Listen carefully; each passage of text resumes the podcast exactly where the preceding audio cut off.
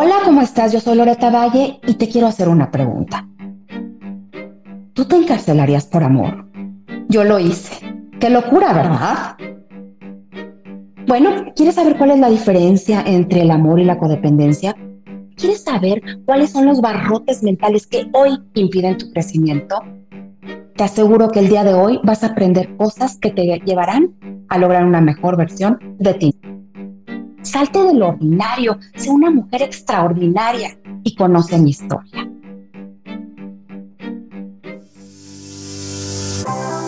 Istmo Talk presenta Mujeres, Mujeres Ordinarias. ordinarias. Te invitamos a conocer historias de mujeres determinadas, tenaces, con una fortaleza y liderazgo excepcional. Mujeres que delinean el entorno para las empresas actuales y ponen los cimientos para el futuro. Mujeres, mujeres ordinarias. ordinarias.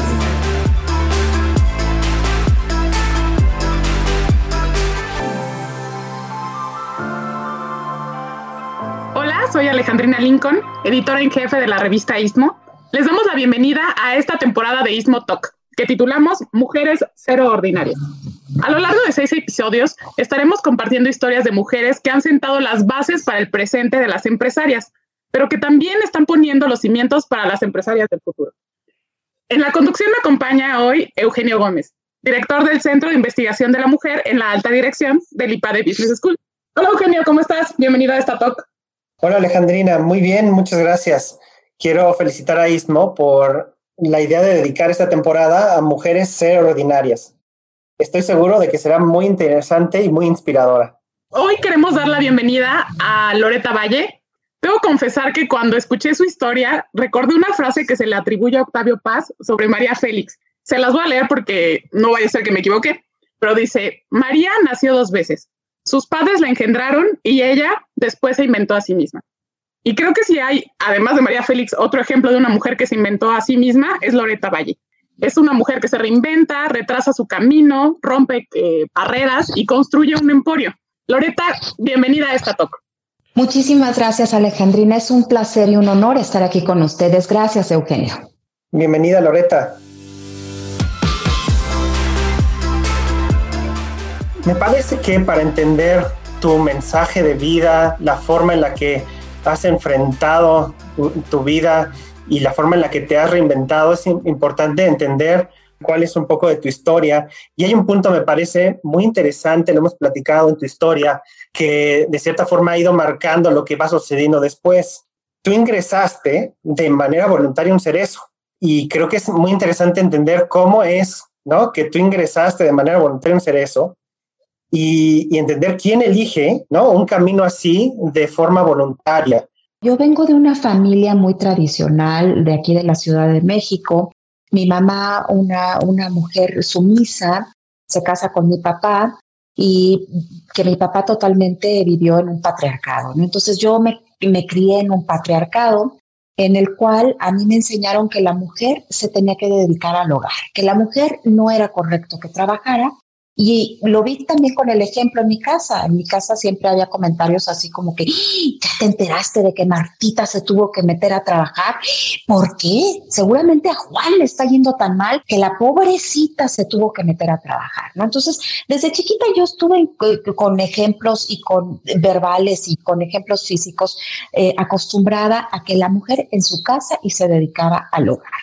Entonces, yo cuando, cuando tengo 19 años conozco a César Martínez y lo conocí bajo circunstancias en las cuales yo no quise eh, estudiar lo que mi papá me quería imponer, que era para él una carrera normal. Yo quería ser actriz, yo quería ser psicóloga, me dijeron que eso no lo podía hacer, que porque todas las psicólogas estaban locas y que las actrices, bueno, que eran, tenían una vida de perdición, ¿no? Entonces yo no tuve los pantalones para enfrentar a mi papá y decirle, yo quiero hacer esto y pues no sé, irme de la casa o lo que fuera para perseguir mi sueño. Entonces, eh, según yo me puse en huelga y no quise estudiar hice, hice realmente un berrinche y me castigué a mí. Entonces, Me meto a trabajar de, en contra de muchas cosas a una casa de cambio y aquí conozco a César Martínez. Eh, César Martínez, un hombre ocho años más grande que yo, divorciado, que me, que me fue pues enamorando, me fue diciendo exactamente lo que yo quería escuchar para que yo cayera redondita en sus redes. Desde el principio yo ignoré señales en las cuales él me mintió, por ejemplo, me dijo que ya estaba divorciado y realmente estaba apenas en trámites de divorcio. Total que yo me perdidamente de él, me caso con él, me voy a vivir a, la, Tijuana, Baja California, a él lo acusan de un fraude, lo meten en un cerezo que le decían el pueblito de la mesa allá en Tijuana, California, el cual no estaba reglamentado y era un experimento en las correccionales en México. Y el gobierno pensaba que dejando vivir a los familiares de los reos dentro con ellos, entonces la reinserción a la vida social de, estos reos después iba a ser mejor y que, y que su, su, digamos, este, el corregirlos, el que, el que ellos entendieran, los reos entendieran que cuál era el bien y cuál era el mal, iba a ser también más fácil conviviendo con sus familias. Eso, obviamente, distó de la realidad y lejos, lejos de lograr este cometido era la cuna de la corrupción, la cuna de la impunidad y los derechos humanos ahí dentro, bueno, eran violados e ignorados. Entonces, César es un psicópata integrado, este término yo sé que para muchos es un término nuevo, pero una de las características de los psicópatas integrados es que saben manipular perfectamente a su víctima. Entonces, César me supo decir lo que yo necesitaba escuchar para que le dijera, no te preocupes, mi amor, yo me voy a vivir ahí dentro contigo. Entonces, a los 21 años de edad, yo voluntariamente accedí irme a vivir con él y pagar con él junto eh, el tiempo que estuviera dentro de este penal. Afortunadamente solamente fueron nueve meses porque mis papás le contrataron abogados y lograron que saliera a los nueve meses, porque ese fraude César no lo había cometido. Ya después fue otra historia, ¿no? Pero ese en específico no lo había cometido. Entonces, imagínate nada más eh, hasta dónde llega yo en ese momento. Pensé que era amor, pero la codependencia en los seres humanos, que yo confundí lo que era un sentimiento puro y, y hermoso como es el amor con la codependencia, en la cual yo me sentía responsable de la felicidad y del bienestar de mi pareja. Entonces accedí a meterme en un lugar en el cual yo corría peligro mi vida, corría peligro mi seguridad, eh, corría peligro todo absolutamente y no me importó nada para que César estuviera bien. ¿Cómo te diste cuenta que, ese, que no ibas por ahí o, pasaste el tiempo aquí en la cárcel sin, sin cuestionarte si ese era el camino adecuado? No, hombre, yo no, dentro de la cárcel no me cuestionaba nada, Alejandrina. Yo pensaba que eso era lo correcto, ¿no? A mí desde chiquita me habían enseñado que la mujer es el sostén del hogar. A mí desde chiquita me habían dicho que, que la mujer es como que la que pega, ¿no? Con un pegamento invisible, digamos, al papá, a los hijos y todo, y que es, ya sabes, ¿no? Lo que, lo que, lo que se dice comúnmente, la psicóloga, la cocinera, el ama de casa, el, o sea, la todóloga de la familia, y que en estaba así como que cargar con todo esto y seguir a mi esposo en las buenas, en las malas y todo. Y yo estoy de acuerdo en eso, ¿no? Estoy de acuerdo bajo este concepto que la mujer es una pieza clave dentro de la familia. Claro que sí, pero uno no se debe de sacrificar a tal grado por amor o por, por un amor disfrazado de poder, de, voluntariamente meterte en un lugar como este, ¿no? Y además de todo, hoy entiendo que en ese momento ni me lo cuestionaba ni, lo entendía, que cuando tu pareja te ama, no quiere esta suerte para ti. Yo a mí si me hubieras dicho, tú hubieras permitido que César se hubiera encarcelado, no lo hubiera permitido, yo le hubiera dicho, de ninguna manera, mi amor o sea, tú no te, tú, o sea, yo estoy encarcelada y tú no vas a venirte a encarcelar conmigo. Tú desde fuera ayúdame, apóyame y, no, no me dejes, obviamente, ¿no? Pero desde fuera. Y yo jamás lo hubiera dejado. Nunca, porque yo realmente estaba muy enamorada. Pero los seres humanos debemos de entender la diferencia entre el amor y la codependencia, que son dos cosas totalmente distintas. Oye, Loreta, eh, no, nos hablas de algunas ideas que tenías muy arraigadas y me parece que en algún momento cambiaste tu mente, cambiaste los paradigmas que tenías, venciste tus miedos.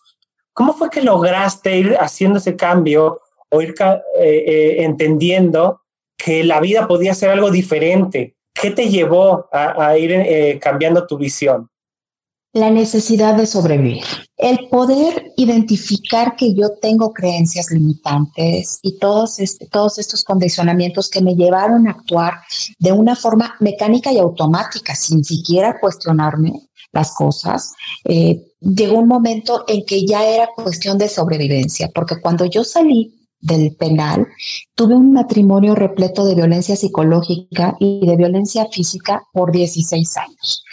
Hay que entender que las relaciones tóxicas como la que yo viví son relaciones enfermas y César está enfermo, pero yo también estaba enferma, ¿no? Y César era como si fuera mi droga, yo lo necesitaba. Yo sentía que sin él mi vida no tenía sentido.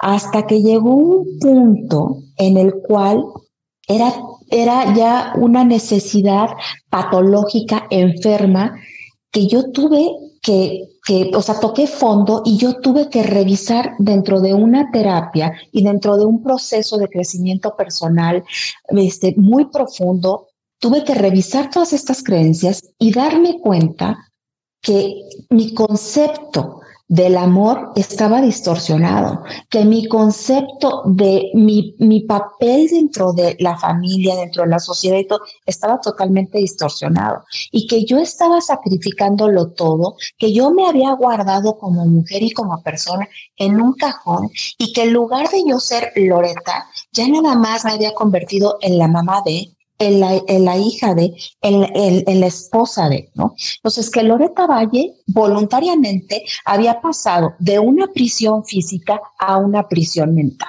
Y tuve que ir distinguiendo uno a uno cuáles eran los barrotes mentales que a mí me impedían crecer e identificar y aceptar que solamente eran mentales y que yo los había hecho más inquebrantables que los reales, ¿no? Que los que, que, que las bardas de una penitenciaria de un cerezo que físicamente yo no podía salir en ese entonces, pero que yo solita me había construido estos barrotes que todos los seres humanos nos vamos construyendo. En mi caso la codependencia, ¿no? Pero en el caso de otros es distinto. Pero todos los seres humanos a lo largo de nuestras vidas nos vamos construyendo estos barrotes mentales y nosotros los hacemos inquebrantables. Entonces tenemos que hacer una pausa en esta vida, reflexionar y darnos cuenta, cuáles son, cómo los hemos construido, lograr identificarlos, aceptar que los tenemos para entonces poder trabajar e irlos derribando uno a uno. El escritor español Baltasar Gracián, que vivió en el siglo XVII, afirmaba que exculparse antes de ocasión es culparse. Las excusas que argumentamos para no enfrentar un cambio, aunque parecen una puerta de escape, siempre se convierten en nuestra propia prisión. Al utilizarlas, somos culpables de no abrir la puerta hacia nuestra meta. Las excusas son una ilusión que nos aleja de nuestro propósito. En este proceso de reconstrucción y de reinvención, ¿cómo te descubres a ti misma como emprendedora y escritora y conductora? Unas facetas que quizá como mamá no tenías, ¿no? Todavía. ¿Y cuál era tu mayor temor al enfrentarte a cambiar este, pues este papel, este rol de vida que habías jugado hasta ese momento? Pues fíjate que eh, mis hijos, o sea, definitivamente darle un ejemplo a mis hijos, eh, cuando toqué fondo, fue cuando mis hijos decidieron ya no estar conmigo, ¿no? Que decidieron vivir definitivamente con, con su papá y, tuve, perdí contacto con ellos. Entonces, ahí yo fue el momento en el que toqué fondo cuando fue, fue cuando yo quise suicidarme, ya no me, ya no me interesaba la vida, pero al estar yo en, en, una depresión tan terrible y con un cúter en la mano para, para realmente así como que decir, ya no quiero vivir, tuve un momento de lucidez y de reflexión. Algo me iluminó. Y yo dije, ¿cómo es posible que yo le voy a infligir este mismo dolor del cual yo me quiero desatar yo ya quiero dejar de, sentir? Se lo voy a infligir yo conscientemente a mi mamá, por una parte. Y por otra parte dije, este, este peso yo no se lo quiero dejar a mis hijos. Entonces, le pude dar la vuelta de campana a la vida, le di un giro eh, de 180 grados y decir, no, no lo voy a hacer. Lo que voy a hacer es ser un ejemplo y voy a ser mamá a distancia. Yo no tengo a mis hijos hoy físicamente conmigo, pero sí los puedo educar a la distancia. Y me voy a convertir en una mujer emprendedora y voy a ser una mujer exitosa, porque mis hijos con el ejemplo van a ver cómo sí se pueden hacer las cosas. ¿Y cuál fue el mayor de mis miedos? No lograrlo. O sea, fracasar en el intento y no poder vencer el, es, esta, es, esta depresión tan fuerte que yo tenía, porque tuve que tener la ayuda de psicólogo, mi psicóloga, a quien quiero muchísimo, a mi psiquiatra, al que le estoy eternamente agradecida, estuve bajo medicamentos y bajo todo, y una lucha interna el, en la cual yo tuve que luchar con mis demonios, porque esos demonios que a fuerza me querían seguir arrastrando hacia, hacia abajo, hacia el averno, y una lucha en la cual yo tenía que estar siendo resiliente y convenciéndome a mí misma de mis capacidades y de que sí iba a poder. Entonces, la lucha mayor que un ser humano puede tener es consigo mismo. Aquí, además, eh, me parece que estamos viendo una, una, parte interesantísima de ti, que es un, un renacer, Y un cambiar tu, tu mente y un empezar a emprender cosas nuevas. Y a mí me parece que aquí es, es donde más podemos aprender de, de, lo que has hecho, de lo que es tu vida, Loreta, porque empiezas a hacer cosas nuevas, ¿no? O sea, primero ese, ese cambiar de mente, me parece, en el punto en el que, como bien dices, tocas fondo, pero que te, que afortunadamente saca en algún momento lo mejor de ti, ¿no? Y entonces creo que es algo muy interesante entender qué es lo que empiezas a hacer a partir de entonces, ¿no? Porque em, empiezas a, como dices, a emprender y además después te vuelves conductora y escribes un libro. Lo primero fue que me que dije, a ver, ¿para qué soy buena, no? ¿Qué, herramientas, ¿Qué herramientas son con las que hoy cuento? Mañana, quién sabe, pero hoy con qué cuento. Entonces yo dije, bueno, a ver, hablo muy bien inglés, ¿no? Entonces soy muy creativa. ¿Con esto qué puedo hacer? Porque con dinero no contaba. ¿eh? Entonces, primero, para poder tener recursos, me metí a, estudiar eh, cómo fotodepilar eh, para poder ser la encargada de un centro de fotodepilación. Entonces trabajaba y estudiaba al mismo tiempo. Y me, y me hice traductora, cosa que no me gusta, pero porque aparte de todo yo tengo dislexia y déficit de atención, entonces imagínate nada más una traductora con dislexia, pues como que no era lo más conveniente, pero era para lo que me alcanzaba. Y yo lo que necesitaba era tener un título, ¿no? como no me alcanzaba el dinero los fines de semana, pues yo hago un mousse de chicharrón maravilloso. Y eso pues es un invento mío. Entonces hice de mi mousse de chicharrón una industria, casi casi, y me puse a venderlo por todas partes. Entonces la parte de la cocina me empezó a generar más ingresos y empecé a servir. de ahí surgió mi, mi primera empresita que fue Loreta Valle Banquetes Petit Gourmet, que yo le puse en ese entonces así y, y lo, lo vendí como un servicio muy exclusivo porque innové. Aquí en México no había ese concepto de que yo iba a la casa de una señora, a lo mejor que tenía mucho dinero, o de alguien que solicitara mi servicio, y solamente podía atender hasta 15 personas. Porque yo eh, hacía todo, ¿eh? yo era la chef, la, la, que cargaba, la mesera, la todo. Entonces, hasta 15 personas era mi capacidad nada más. Entonces, yo llegaba a tu casa y cocinaba para ti, te montaba la mesa precioso, te decoraba eh, el baño de visitas, lo que tú quisieras, incluso te daba hasta asesoría de cómo te tenías que vestir, cuál era el maquillaje que te quedaba, los colores que te quedaban. Entonces me empecé a convertir como una especie de asesora en muchos de imagen y, y, culinaria. te recomendaba la música que tuvieras que escuchar, a lo mejor si querías eh, un, un trío, pues entonces yo, el mesero, todo, yo te coordinaba absolutamente todo lo que tú quisieras hacer y empecé a vender ese servicio Y de ahí me empezó a caer más trabajo y de repente ya me estaba yo viendo dando cursos y creé un concepto que se llama No te compliques, en el cual yo te enseñaba cómo podías cocinar como todo un chef, pero con elementos de la vida cotidiana y haciendo justo del ordinario algo extraordinario. Entonces una cosa fue llevando a la otra y tuve la fortuna de que, de que la editora de, de de Grupo Mundo Ejecutivo asistiera a una de estas cenas, Arlen Muñoz, y que me hiciera una entrevista y entonces así aparecía en mi primera revista que fue eh, Mujer Ejecutiva y de ahí me llamaron a un programa para hacer la para hacer eh, yo, eh, para contribuir dando aspectos de protocolo y etiqueta. Entonces me empecé a estudiar yo más esto, me capacité también dentro de mis capacitaciones que hice fue con ustedes allá en el IPADE, ¿no? Que tomé un diplomado maravilloso de, de protocolo, imagen y etiqueta y de ahí yo seguí estudiando también hasta convertirme yo, ahora soy la representante en México de, los, de una academia que se llama Protocol Today de los Países Bajos entonces, este, ya está, yo hago certificaciones y te digo, una cosa va llevando a la otra. De un programa de televisión me empezaron a llamar a otro y dije, de aquí soy.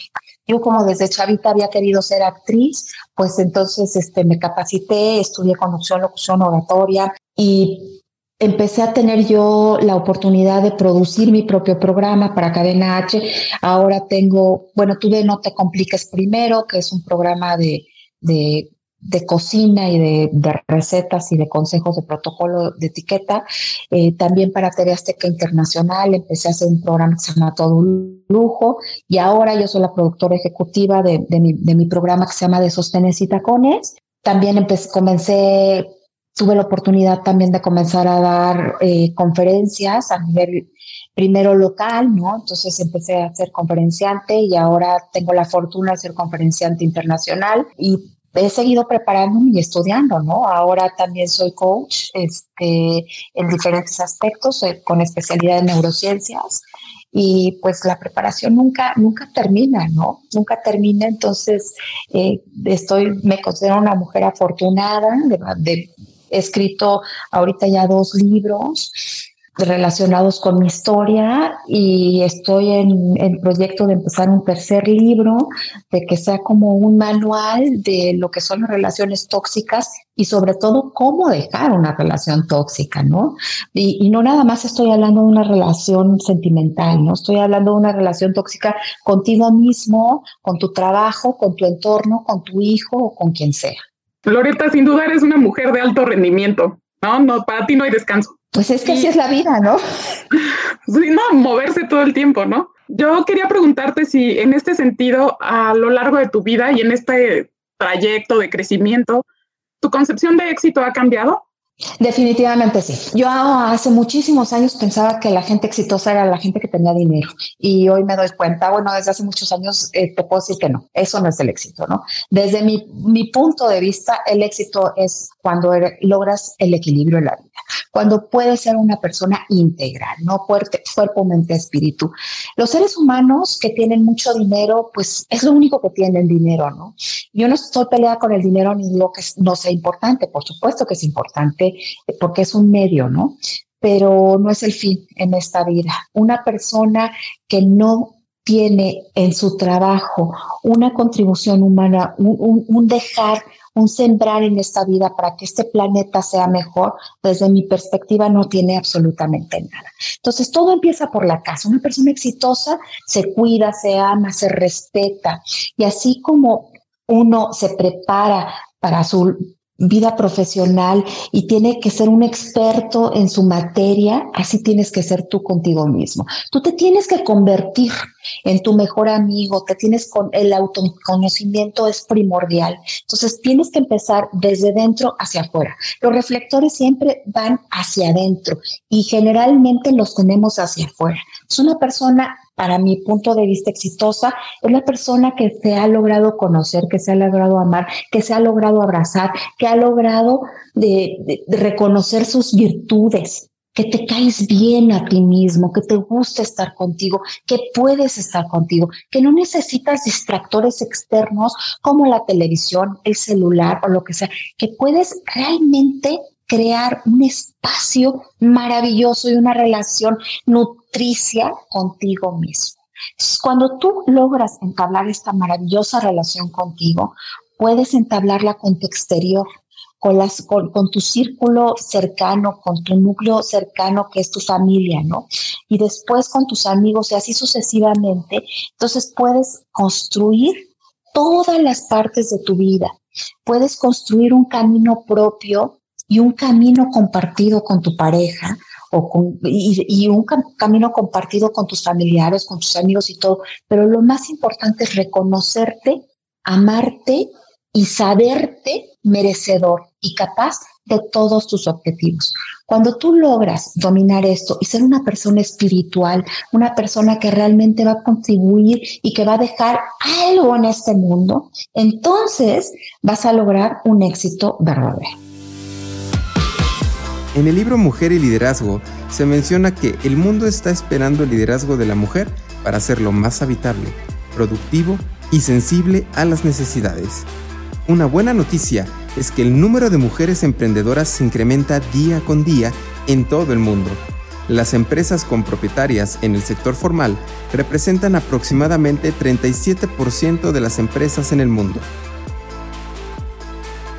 A mí me, sorprende cómo de una situación difícil que viviste, de haber llegado a un momento muy complicado en tu vida, logras reinventarte de esta forma, ¿no? Generar una visión, muy positiva de la vida y cómo logras empezar a construir alrededor de ti muchas cosas buenas.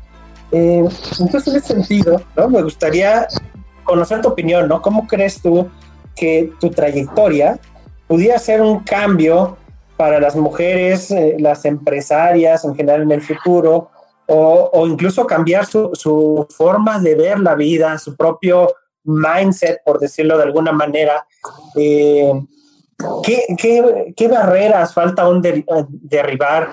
¿Qué podemos aprender de todo esto? ¿no? ¿Qué, mensaje podemos tener hacia pues, eh, este cambio de mentalidad hacia adelante que necesitan tal vez muchas mujeres? Eugenio, vivir es maravilloso. Eh, el, el, el, yo creo que la mayor barrera es uno mismo, ¿no? Y la mayor barrera que nosotras, las mujeres en específico, tenemos que derribar somos a nosotras mismas y darnos la mano. Mira, yo creo firmemente que la vida siempre tiene, las mujeres tenemos que estar con una mano extendida hacia arriba y con una mano extendida hacia abajo. Una mano extendida hacia arriba porque otra mujer empoderada y grandiosa nos dio la mano para poder subir el siguiente peldaño de la escalera. Y una mano hacia abajo para nosotros retribuir esto, dándole la mano a otra mujer para jalarla. Cuando las mujeres entendamos que no somos nuestras enemigas y que colaborando podemos salir muchísimo más rápido adelante en la vida y que no estamos peleadas con los hombres, ¿eh? peleadas con los hombres, que, que es una colaboración entre todas las mujeres y también con los hombres, vamos a poder avanzar más rápido. Los seres humanos somos seres sociales y nos necesitamos unos a los otros. Entonces, hay que romper todos estos paradigmas de que, de que mientras que yo esté bien o estemos bien en mi casa, a mí que me importa lo demás, no. Nos tenemos que ayudar entre todos, tenemos que salir adelante entre todos y tenemos que dar esta ayuda así como que a manos llenas, porque la vida no las va a retribuir. Y un consejo que yo les doy es todos los días hay que iniciar nuestro día agradeciendo. Abramos los ojos y digamos muchas gracias Dios o en lo que crean, universo o quien, quien ustedes crean. Muchas gracias por esta nueva oportunidad. Todos los seres humanos, todos los días tenemos el maravilloso regalo de haber despertado, con una hoja en blanco para poder escribir o reescribir la historia. El chiste nada más está en saber que nosotros somos los creadores de nuestra realidad. Todos los días decidimos cómo nos vamos a contar la historia, de qué manera lo vamos a hacer, desde el traje de la víctima o desde el, o desde el traje del productor de nuestras vidas. Entonces, produzcamos nuestra vida, abandonemos ese traje de la víctima, seamos responsables y dejemos de echarle la culpa al gobierno, a lo que nos hizo nuestro papá o nuestra mamá cuando teníamos cinco años, al vecino, al jefe, todo. Cada quien es 100% responsable de su vida. Y lo que uno quiere hacer con ella está en uno, ¿no? Entonces, ¿cuántos días vamos a, seguir desperdiciando el ser las víctimas? Mejor desde el día de hoy, desde este momento que estamos escuchando esto de podcast, decidamos producir nuestras vidas, decidamos ser los guionistas y decidamos escribir la más maravillosa y original de las historias. Me encanta tu visión, Loreta, me encanta ha sido una mujer muy activa, ¿no? Desde muchas este, trincheras y aristas.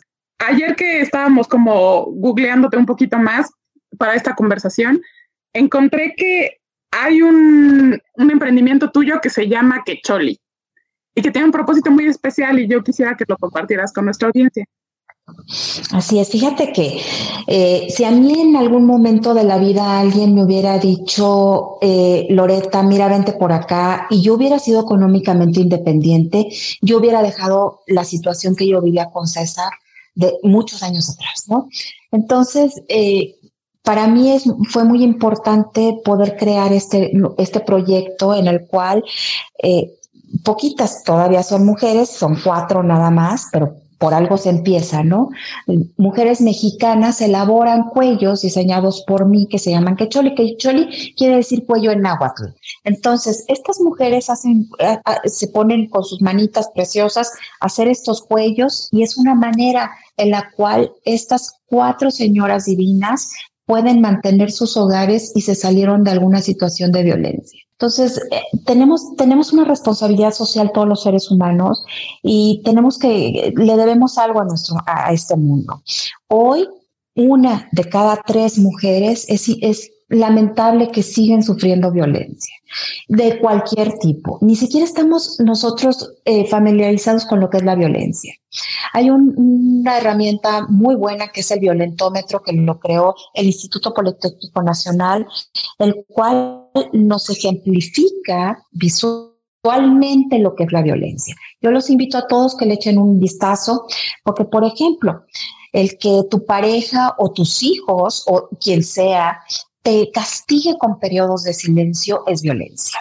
Eh, los celos, las bromas sarcásticas, eh, el control, la manipulación, todas estas cosas son violencia. Entonces, tenemos que identificarla y tenemos todos los mexicanos y todas las personas en este mundo que contribuir en algo para que la, podamos erradicar la violencia. ¿Y cómo va a ser esto? Pues simplemente educándonos, ¿no? Entonces, Quecholi es un proyecto para esto justo para que más mujeres en este país puedan librarse de violencia, ser económicamente responsables, tomar las riendas de su vida y educar a sus hijos en un ambiente sano, en un ambiente libre de violencia.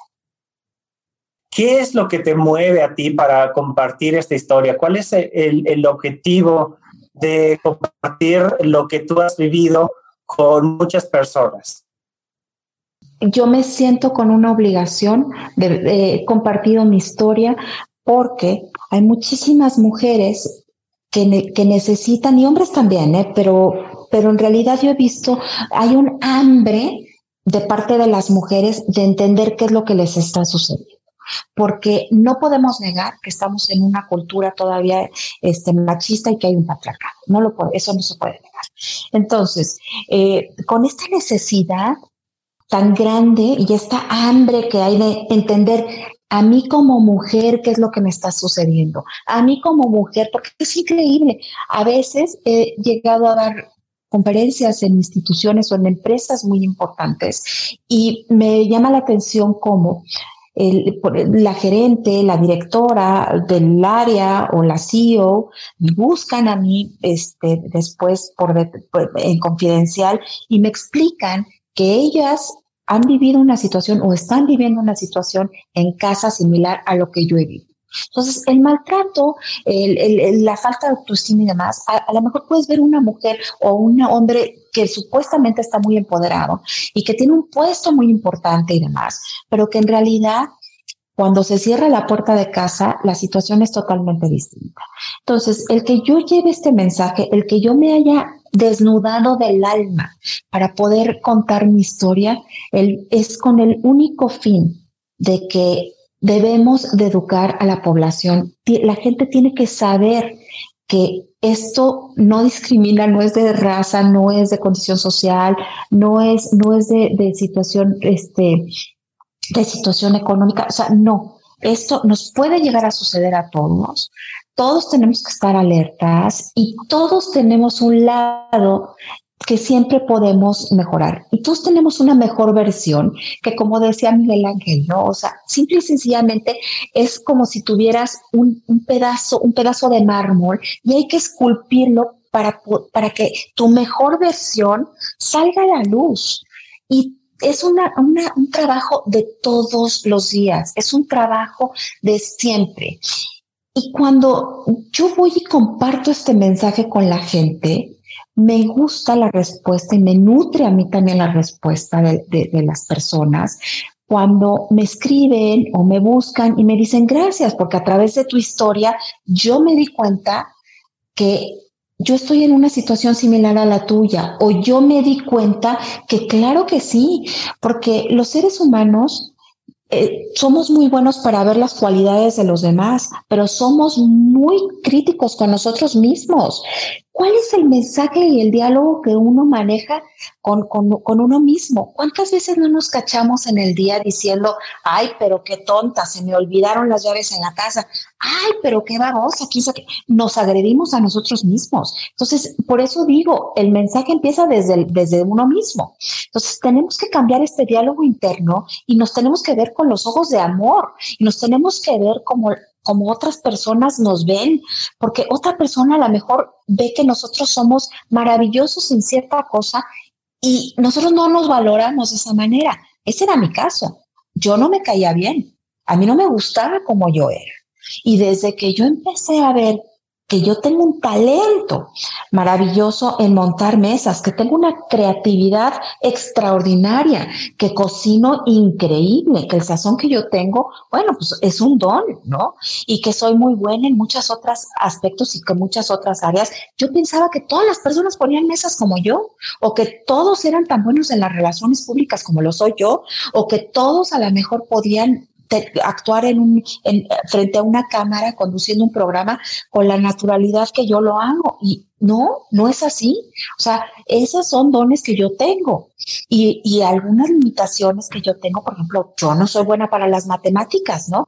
pero no importa porque lo complemento con otras cosas. Entonces, cuando los seres humanos logramos vernos tal y cual somos y abrazamos todas las cualidades que tenemos, con amor, pero también abrazamos los defectos o las áreas de oportunidad que tenemos, entonces nuestra vida cambia.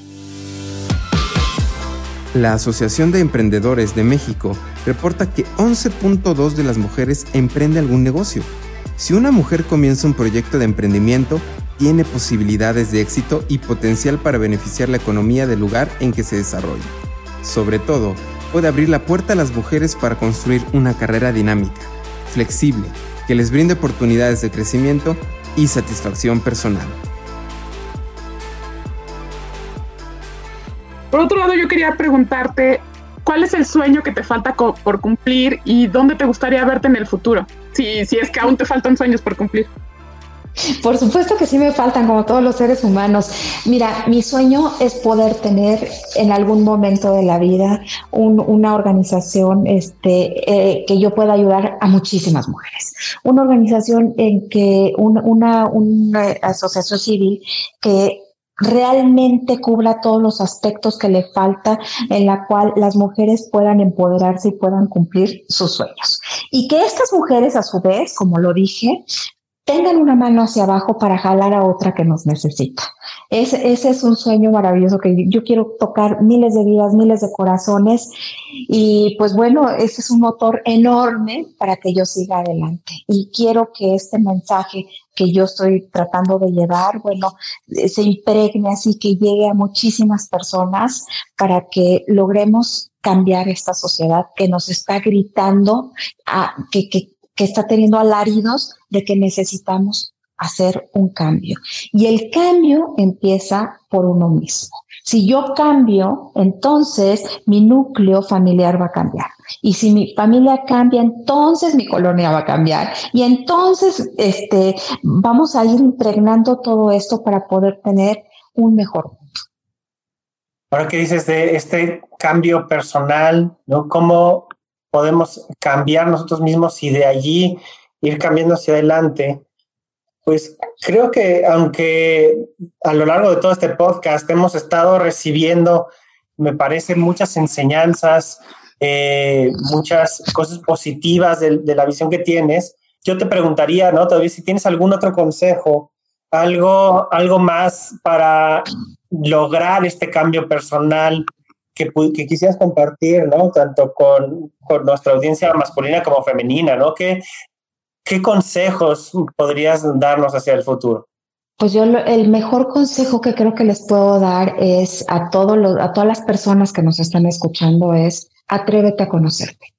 Atrévete a hacer una cita contigo mismo, establece horarios para, para tener una cita contigo, arréglate, desde arréglate para ti, ¿no? Para asistir a esta cita y entonces ten diálogos internos contigo porque la persona con la cual vas a convivir el resto de tu vida es contigo.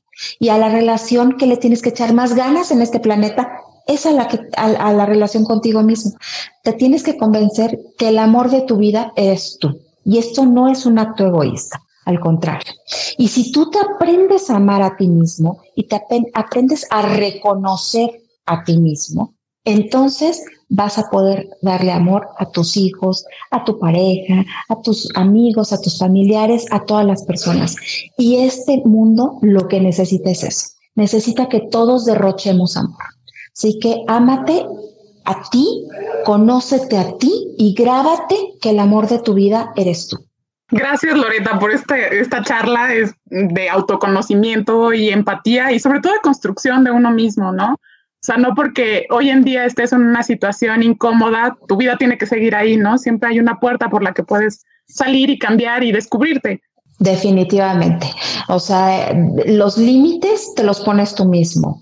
Y las personas resilientes sabemos que la vida es, no es ni injusta, ni mala, ni, no, la vida es.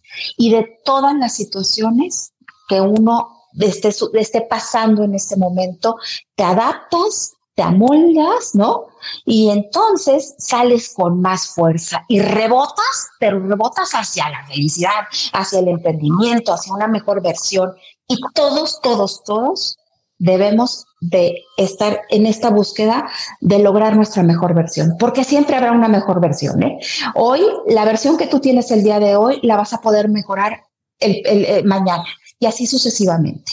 Y este, este trabajo interno es un trabajo de todos los días. Vivamos, el, viviremos y vivamos en el amor, en el agradecimiento, en, cosas positivas. Dejemos el traje de la víctima, dejemos la queja, dejemos la conmiseración, el enojo. No vibres ahí la conciencia colectiva es lo que hace vibrar este planeta y es lo que lo hace mover. Entonces, elevemos nuestra frecuencia y vivamos desde el amor el agradecimiento. Todos los días encuentras razones para agradecer. Y la principal es que estás vivo. Muchísimas gracias Loreta por tu tiempo, por compartir tu experiencia de vida con nosotros. Eugenio, muchísimas gracias a ti también por estar aquí en esta conducción. No, un gusto y, un gusto de, platicar con ustedes y de haber aprendido tanto en, este, en esta plática y, sobre todo yo me quedaría un poco con, con este, esta idea de que nunca es tarde, ¿verdad? Que siempre se puede sacar lo, lo bueno de lo malo y siempre podemos ser mejores. Para mí ha sido un gusto.